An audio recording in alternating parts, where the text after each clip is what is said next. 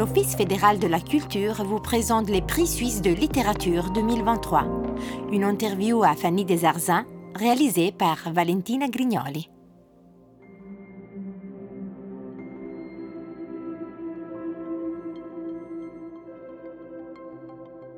Chaque année, au mois d'août, l'amitié des trois hommes, Paul, Jonas et Galel, se renouvelle à La Baïta. Il s'agit des moments rares pendant lesquels les trois amis se retrouvent sans avoir besoin de trop parler. Il leur suffit d'avoir la montagne dans les yeux. Paul est le gardien du refuge. Jonas et Galel sont deux guides. Ils aiment leur métier, qu'ils exercent sans trop se poser des questions. L'hiver, leur vie se déroule en plaine monotone. Ils travaillent dans la tente de l'été et de leur randonnée en montagne. Ils accompagnent des groupes sur les chemins spectaculaires parmi les sommets pour se retrouver le soir autour d'un feu. Galel est toujours le dernier à aller se coucher. Une lumière particulière l'habite. Le seul fait de lui être à côté donne le sourire. Il y a une force naturelle en lui, comme un soleil qui inspire les deux autres amis. Un matin, tout près de la Baïta, Galel sauve un compagnon de son groupe qui a glissé dans une pente et se blesse à son tour un genou. Une blessure qui peu à peu se diffuse, empêchant le guide de poursuivre son travail au fil des ans, mais surtout limitant son accès au sommet qu'ils aiment tant. Cela va progressivement modifier l'équilibre de l'amitié entre les trois hommes qui, au cours du temps, vont apprendre à mieux se connaître et à trouver une nouvelle façon d'être ensemble.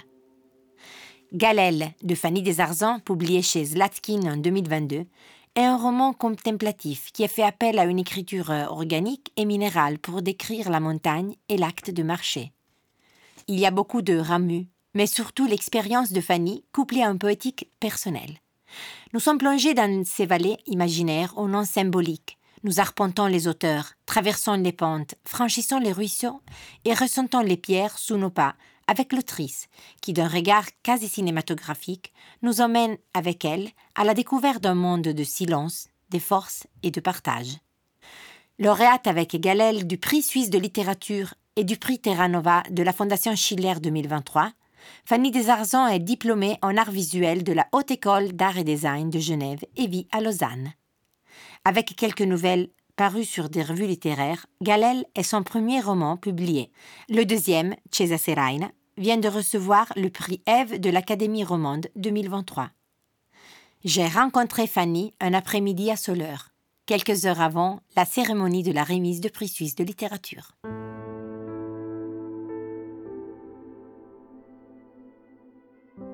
Ce matin, le ciel est apparu très lourd. De longues traînées bleues et grises étaient suspendues là-haut, et c'était comme un grand miroir de ce qu'il y avait au-dessous parce que dans le dessous, c'est bleu et gris, sauf si on descend encore. Si on descend, il y a le vert de l'herbe et des buissons et des aiguilles des arbres, avec un peu le brun des écorces. Mais sinon, c'est bleu et gris, mais c'est tous les bleus et tous les gris qui sont là. On pourrait dire que c'est un paysage un peu désolé. Mais il semble éclore tandis que le ciel se dégage lentement. Ça scintille. C'est le grand soleil qui jaillit et il s'étale tout entier dans la vallée. À ce moment-là, ils sont dehors depuis un moment déjà. C'est un cortège de gens qui sont les uns derrière les autres. Certains avancent côte à côte et ils parlent ensemble. Leurs voix font un petit bruit dans toute l'étendue. Leurs voix parcourent l'endroit où ils se trouvent. Ils sont douze et il y en a un treizième qui est plus devant. Tous, ils vont d'un bon pas et celui qui est devant marche mieux que tous les autres. C'est comme si les douze personnes étaient reliées à lui par une corde et lui, le treizième, il tire sur la corde pour les faire avancer. Il a tout leur poids sur lui et pourtant, c'est lui qui avance le plus légèrement. De là où ils sont partis, du bas, on les voit qui montent et qui lentement disparaissent. Ils s'effacent entre les petits mélèzes et les touffes d'herbe un peu jaunes, entre les buissons et leurs baies rouges ou blanches. Et tandis qu'ils disparaissent, on ne les entend plus du tout. Mais pourtant, ils parlent toujours, ils sont de bonne humeur et des fois, ils rient. Ils ne se rendent pas compte qu'ils sont en train de monter. Parce qu'ici, tout n'est que dénivelé, le sol est rarement plat. Là, ça monte sans qu'on le ressente parce que ce n'est pas encore difficile. C'est un chemin de terre et sur cette terre, il y a quelques amoncellements de pierres. Il y a eu un éboulis longtemps avant. Maintenant, on marche sur ces blocs et quelques-uns bougent un peu, mais pas trop.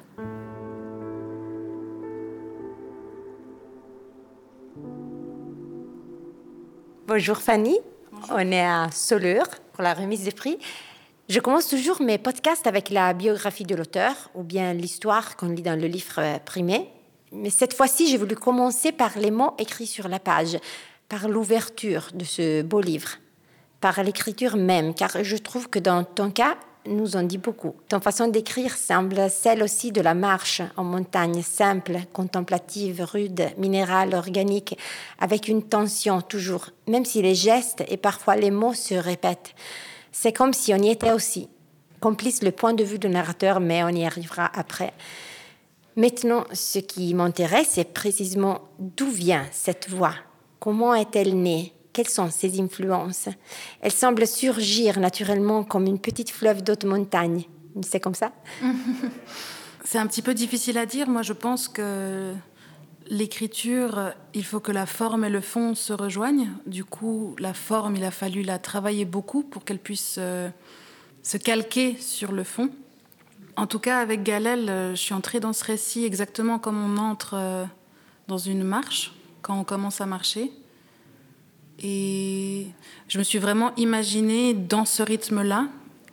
Et j'ai simplement traduit justement ce que moi je ressens quand, quand je peux marcher. Et j'ai voulu que ce soit euh, au plus proche de ces émotions, ou plutôt de ces choses qu'on peut ressentir quand on est dans un mouvement. Et l'écriture, je voulais qu'elle ait un mouvement. Voilà. Elle s'inspire aussi à, à qui? Oui, alors c'est difficile de pas le nommer, mais euh, forcément, euh, j'aime beaucoup Ramu. Je l'aime parce que les premiers textes que j'ai lus de lui, sa langue euh, m'a un petit peu sauté dessus. C'est un peu bizarre comme phrase, mais c'est un peu ça qui s'est passé. Et je me suis dit, waouh, j'ai l'impression qu'on parle la même langue. Et c'est pas que j'ai voulu faire comme lui, mais c'est que j'ai voulu à mon tour apprendre un langage que lui a peut-être euh, créé, mais que du coup j'ai fait mien. On la voit sur la couverture, on la lit, elle est très présente dans tout le récit. Mais que signifie la montagne pour toi Y être, y marcher? Alors la montagne, c'est non seulement, euh, je pense avant toute chose, les souvenirs d'enfance. C'est aussi quelque chose que j'ai reçu en héritage, l'amour que portent mes parents pour la montagne m'a été transmis, même si quand j'étais petite, je détestais marcher et je trouvais que c'était euh, ennuyant et j'avais pas envie. Mais c'est venu plus tard. Et l'amour qui m'a été donné, bah, là aussi, je, l'ai fait mien, peu à peu. Parce que la montagne, c'est, quand j'y suis, bah, un lieu de toute éternité. Et du coup, il y a ce sentiment profond d'humilité et, où tu te sens de, de passage parmi elles. Et pour moi, ça me procure un sentiment de, paix assez absolu. Et en plus, pour ce qui est de la marche, moi, je suis assez dans la performance et j'aime marcher, en fait, simplement. Et j'aime bien euh, dépasser mes limites et puis euh, aller plus vite ou euh, justement prendre le temps de s'arrêter. Enfin, c'est un rythme qui me convient parfaitement. On le sent.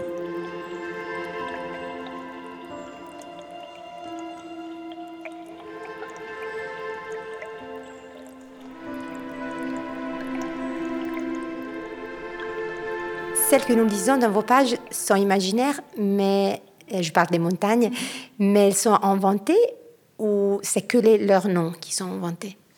Un peu des deux, honnêtement. Il y a tellement de montagnes que j'ai pu parcourir, que j'ai pu, euh, ou plutôt faire le tour, hein, parce que bon, voilà, je fais pas, j'ai pas fait les sommets, mais euh, il y a tellement de montagnes que je connais, mais qui sont pas aux mêmes endroits, que dans Galel, j'ai voulu les mettre toutes dans le même espace et c'était aussi simplement le plaisir d'inventer un lieu, même s'il est quand même basé sur des endroits qui existent réellement. Et c'était aussi bah, ce, plaisir euh, d'un peu créateur tout-puissant de, ouais, de donner des noms qui n'existaient pas avant. Et je me suis plongée dans le romanche pour donner ces noms. Et c'était aussi, j'imagine, pour euh, que tous ces noms symbolisent quelque chose. Parce que quand on les traduit, ça signifie quelque chose par rapport à mon histoire. Par exemple, je me suis beaucoup calquée sur une phrase de Christian Bobin, quand j'ai commencé à écrire, qui dit, euh, je crois, avoir sa blessure et son trésor au même endroit. Et pour moi, c'était un petit peu le, socle quand j'ai commencé euh, cette construction du livre.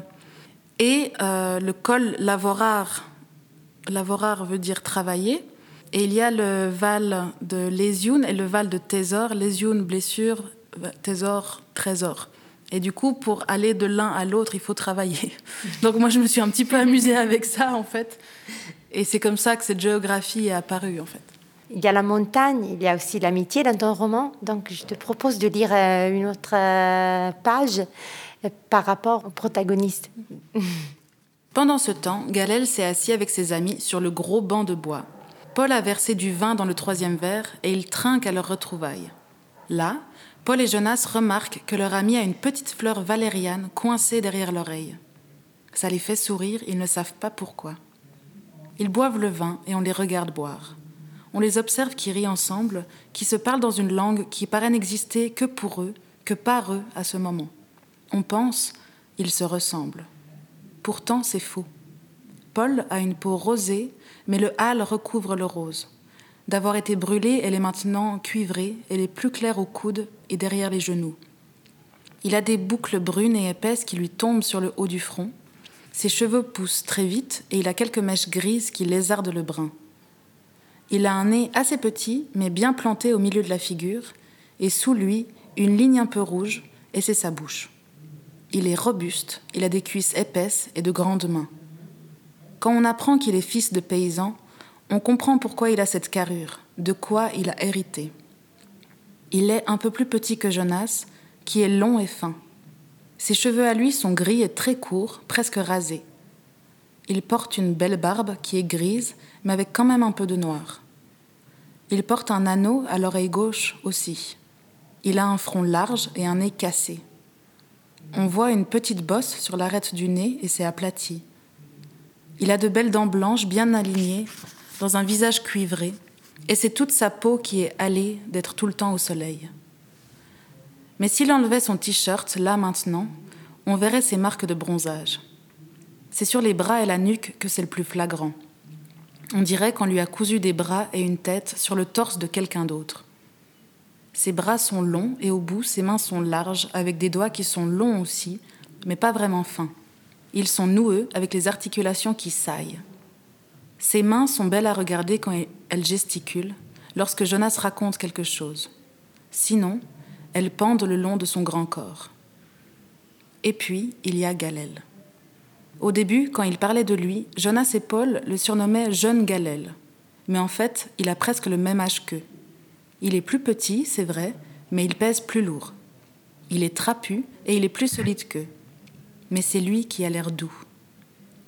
À côté de lui, on voudrait décrire Paul en disant qu'il est costaud, et on voudrait parler de Jonas en disant qu'il est sec. Galel est plus robuste que Paul, et il marche mieux que Jonas. Mais quand on pense à lui, on pense il est doux. Et en fait, le bon mot, celui qu'il faudrait utiliser pour parler de Galel, c'est réconfortant. C'est quelqu'un qui console et qui encourage.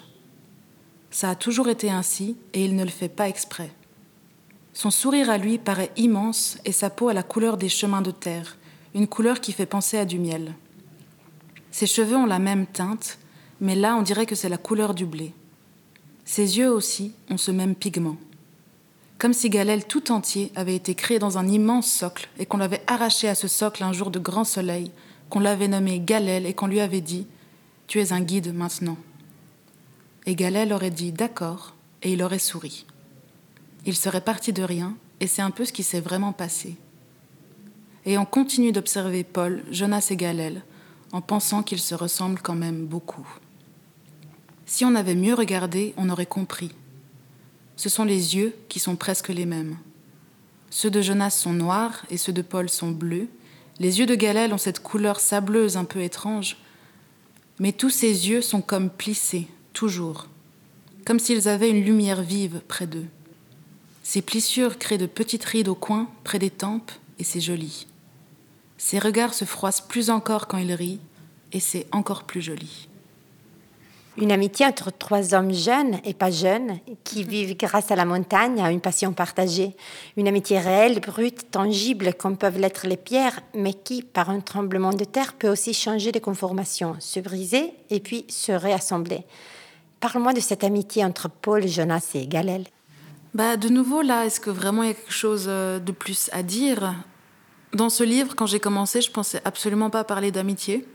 Euh, moi, je voulais parler de la figure du guide, ce qu'elle symbolise. Je voulais parler de la montagne, je voulais parler de la marche. Et tout d'un coup, il y a ces deux autres personnages près de Galel qui euh, se sont créés.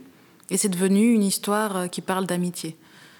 C'est des personnes qui se sont rassemblées, qui se rassemblent pour et par la montagne et qui s'aiment à travers elle. Et effectivement, quand ils ne sont plus en montagne, c'est pas que l'amour disparaît, mais c'est qu'il y a cette distance. Et c'est aussi une question euh, d'identité, je pense, parce que ces trois personnages euh, sont pleinement eux quand ils sont ensemble et quand ils sont dans la montagne.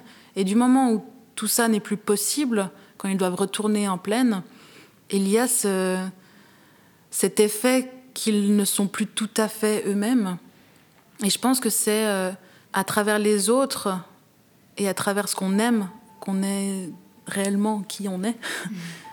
Et, euh, et oui, c'est un peu de cette amitié-là que je parle, mais honnêtement, c'était un peu malgré moi au début.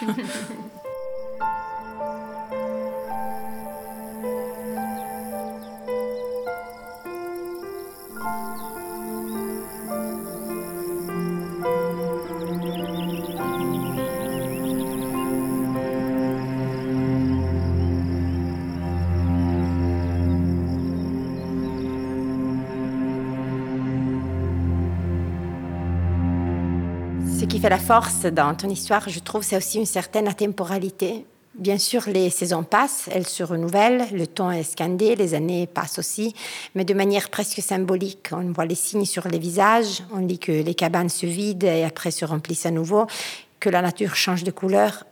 Mais c'est aussi une atemporalité qui me fait penser à une parabole, une histoire universelle. Est-ce le cas? Oui, je l'ai voulu ainsi. C'est pas, pas une, une volonté de pas s'inscrire dans le temps, mais c'était quand même une, une volonté, oui, d'aller au-delà du temps. Et oui, les saisons passent et euh, il y a les cycles qui se font, mais je voulais qu'on puisse lire cette histoire euh, à n'importe quelle époque et se retrouver dans les valeurs qui sont décrites, dans les paysages qui sont décrits. Et je pense que ça, au-delà du, du style, au-delà de l'histoire en elle-même, il y a ces choses qui sont absolument intemporelles, l'amitié, la montagne. Et là aussi, c'est pas du tout malgré moi, parce que quand même, euh, j'ai fait en sorte qu'il y ait ça comme sentiment. Mais en parlant de ces choses qui n'ont pas d'âge, forcément que l'histoire n'en a pas non plus. J'ai parlé de parabole avant. Ce qui me plaît dans cette histoire, c'est qu'il n'y a pas une. euh, c'est pas moral, simplement raconter ce que tu as dit. Non, alors euh, pas de morale. Euh, déjà, qui suis-je pour faire la morale, vraiment? Ouais.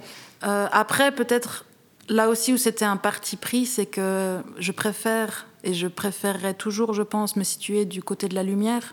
Donc parler d'une blessure qui se répare quand même peu à peu, pas de la façon dont on l'attend, mais qui guérit quand même. C'était quand même quelque chose que je voulais dire, que je voulais raconter. Et ce côté parabole, c'est sûr que moi, je suis très influencée par euh, la spiritualité, par la théologie en général. Donc ça se retrouve euh, dans tout ce que je fais. Mais euh, de nouveau, pas de morale. Je voulais pas qu'on ferme le livre en se disant ah oui tiens, euh, voilà ce que j'ai appris. Enfin non, c'est c'est juste une histoire. Il y a quelque chose d'émouvant d'imaginer toutes ces petites maisons vides. Elles sont disséminées dans les hauteurs, cachées entre deux collines, ou bien elles se dressent au sommet d'un gros rocher. Elles sont là et maintenant elles sont vides. Elles ne servent à rien. Pas même à faire joli, puisqu'on ne les voit pas. Il n'y a que l'hôtel Alzane qui est visible et qui reluit dans la lumière jaune. Les autres cabanes ne sont plus que des tas de pierres et de bois mis ensemble. Souvent, on n'y pense plus. Il y a l'automne et puis l'hiver, et on est occupé à faire autre chose, à penser à d'autres choses. Pendant ce temps, les cabanes sont toujours là. Parfois, leurs murs servent d'abri aux petits animaux. Quelques-unes sont englouties par la neige. Elles réapparaissent quand ça fond. Les portes fermées n'abritent rien. Les volets aussi sont fermés, ils sont souvent rouges ou verts. Avant, il y avait des fleurs sur les rebords des fenêtres. Et dans les étages du bas, les maisons sont habitées. Dans quelques-unes, certains attendent que quelque chose se passe. Et ce qui passe, c'est simplement le temps. Alors l'été revient, on remonte, on retrouve ses gîtes et on ouvre les portes.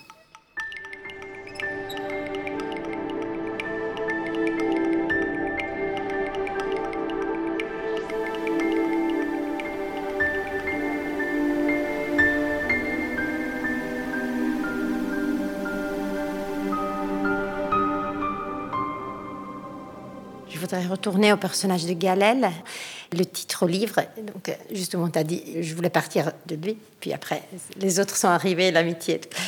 Mais comme pour la temporalité, ce personnage peut être euh, aussi vu de manière plus que symbolique biblique, presque une sorte de nouveau Christ, tout comme les autres guides de montagne que nous rencontrons parfois. Il semble que leur métier soit, et tu l'écris très bien, de conduire, soigner, nourrir, montrer le chemin, enseigner la montagne à leurs disciples avec qui d'ailleurs partage le pain tous les soirs, donc mhm. il y a aussi, aussi des, gestes. Mais Galel, euh, par rapport aux autres guides, a une lumière très particulière. Mhm. Qu'est-ce qu'il a en plus? Il a en plus euh, qu'il ne se pose pas de questions, je pense. À un moment donné, on lui demande euh, Et toi, pourquoi tu as décidé de faire guide? Et il répond Parce que. Voilà. Et c'est quelque chose que je voulais dire parce que moi aussi peut-être quand on me demande pourquoi j'écris, pourquoi euh, j'aimerais être écrivaine, parce que et il y a sûrement des explications plus profondes, mais honnêtement déjà ça m'intéresse pas et j'aime bien quand c'est inexplicable justement. Et Galel, de nouveau, il est inexplicable parce que c'est comment dire, c'est tellement simple qu'il n'y a pas besoin d'explication. C'est dans ce sens-là que j'entends inexplicable et l'amour qu'il a pour euh, son environnement, pour les choses, pour les gens, il est brut. Et c'est de là, j'imagine, que vient sa lumière. Et c'est sûr qu'il a un côté très christique. Mais justement, moi, ce que j'aime euh, dans la figure de Jésus, c'est le fait qu'il était humain. Et Galel, c'est celui qui se blesse, c'est celui euh, qui fait un petit peu tout balancer, enfin, qui, qui met à mal, en tout cas, leur vie commune là-haut. Et c'est lui le plus lumineux, mais c'est lui aussi qui, bascule. Donc christique, oui, mais justement, tout à fait christique pour le coup. Au-dessus de lui, il y a un oiseau noir qui vole, il se laisse porter dans les courants. Et d'un coup, Galel découvre une plaine. Il quitte les blocs rouges et ça lui fait presque bizarre de se réhabituer à un autre sol. Il est maintenant sur une herbe rase et sèche, elle est un peu jaune comme du foin. On pourrait dire que c'est nu et rude ici. On pourrait dire que c'est un pauvre paysage, tellement rien n'entrave le regard. Sauf une petite maison là-bas. C'était probablement à cet endroit qu'on se reposait à l'époque. Là qu'on fêtait, parce que cette maison est un abri. Lui, il se couche sur la terre. Et il reste dans cette alcôve de l'uva rose. Il inspire profondément l'air. Comme ça, il ne voit que le ciel. Ce n'est pas la première fois qu'il découvre un endroit comme celui-ci. Il a fait ça toute sa vie. Marcher et contempler, donner des directions, suivre des chemins et se faire suivre, découvrir des cabanes et des angles de montagne. Faire les mêmes tours année après année. Rencontrer des gens qu'il ne reverra jamais. À chaque fois se dire qu'on ne veut rien d'autre que vivre ces moments-là et en échange simplement continuer à marcher en se disant que ça vaut la peine parce qu'alors on comprend cette importance de passer parmi les choses qui existent depuis les premiers jours. On pourrait penser quelle banalité finalement. Mais Galel pense au plus profond de lui, quel bonheur pourtant. Sa douleur s'est un peu calmée, et puisqu'il est seul, il recommence à pleurer, et il pleure comme un enfant perdu.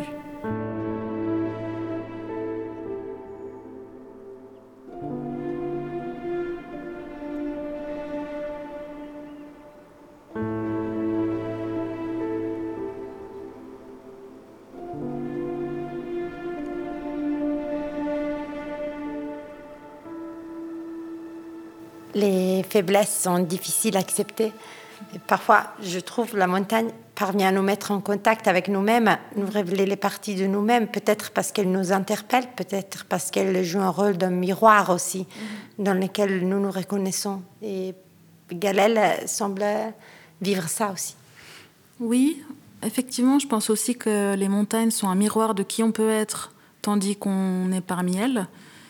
Mais je pense aussi, de nouveau, hein, c'est cette simplicité que j'ai ou cette naïveté, les montagnes sont les montagnes. Et euh, elles représentent une beauté incroyable, mais c'est aussi euh, un environnement dangereux où il faut euh, se méfier, on met un pied à côté et on peut tomber. Et c'était ça aussi que, dont je voulais parler, je crois. Je pense qu'il faut respecter de... il faut respecter tout, hein, mais il faut respecter euh, cet environnement-là et de vouloir absolument contempler sa beauté, c'est aussi quelque chose, euh, pas qu'il faut payer un prix, pas du tout, mais il y a un respect à avoir. Et je pense que Galel l'a bien compris, et limite qu'il l'a toujours su, mais que marcher et user son corps tous les étés, bah, à force, le corps s'use, tandis que la montagne ne bouge pas. Et c'est un peu ce face-à-face euh, dont je voulais parler et dont lui se rend compte de manière euh, vive, puisque la montagne l'a blessé. La blessure de Galel, qu'est-ce que fait à l'amitié? Il y a des nouveaux rituels à trouver maintenant? Oui, des nouveaux rituels ou plutôt consolider les anciens, euh, en l'occurrence, parce que Galel, c'était le lion entre eux trois, et du moment où lui euh, disparaît, entre guillemets, parce qu'au fond, il est toujours là, mais pas physiquement, bah, Paul et Jonas doivent effectivement euh, faire sans lui. Et je pense pas que c'est des nouvelles choses à. Je pense pas qu'on vit des nouvelles choses à chaque fois, c'est plus une manière différente de les vivre. Et c'est vrai aussi pour l'amitié, et c'est vrai aussi pour euh, l'été qu'on passe toujours à la montagne, et finalement tous les étés sont différents, même si chaque chose se ressemble. Et c'est un peu ça que je voulais montrer aussi à travers cette amitié-là, c'est que rien ne se perd, euh, tout se... je sais plus quelle est l'expression, tout se transforme, voilà. mais Jonas et Paul découvrent aussi une vie en pleine. En fait. Oui, c'est vrai, c'est vrai. Oui, il non même pas il redécouvre, il découvre effectivement une vie en pleine. Il se découvre en fait qu'ils existent aussi en pleine. Et c'était un peu cette histoire de ces trois personnes qui, qui ne se voient qu'en été et qui trouvent que si c'est pas l'été, ça vaut pas la peine. Et puis finalement, il suffit qu'il y ait une absence de l'un d'eux pour qu'il y ait une entièreté qui se fasse dans les relations. Et qu'enfin, ils deviennent euh, complets, en fait, même s'ils ne sont pas là-haut, mais qu'ils sont en bas.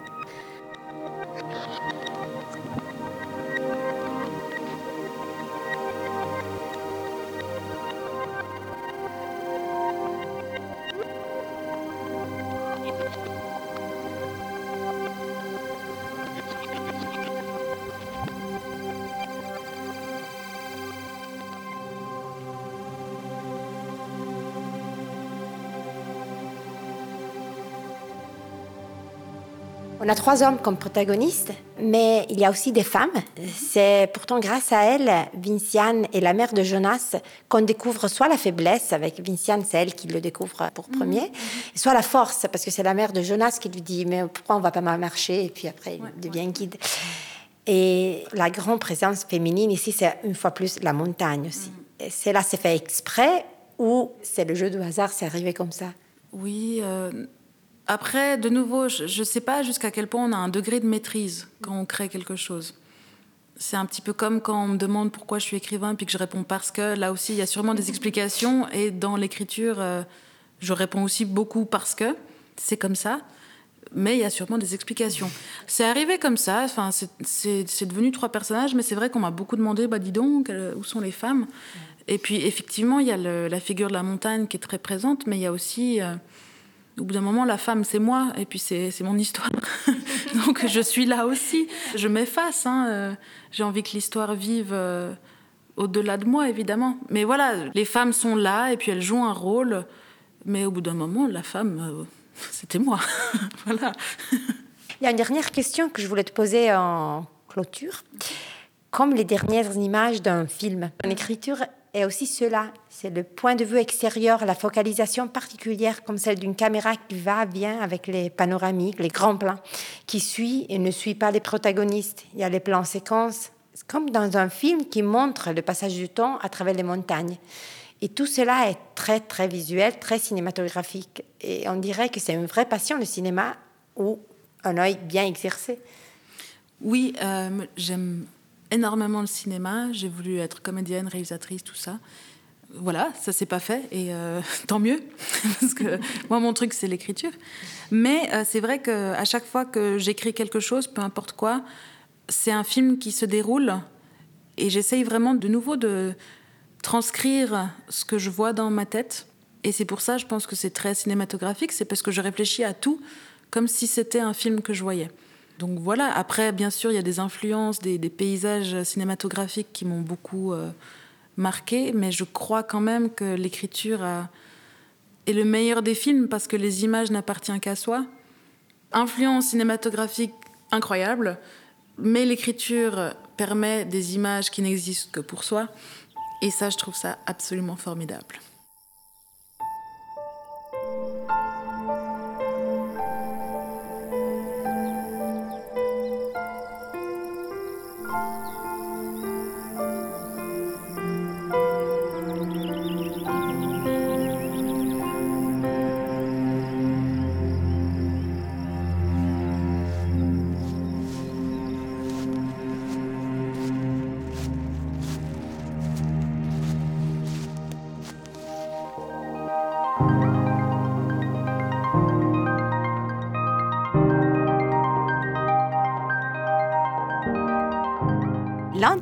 Que vous venez d'écouter a été réalisée par Valentina Grignoli. Direction technique Lara Persia, sound design Yodel Production, une production Office fédéral de la culture.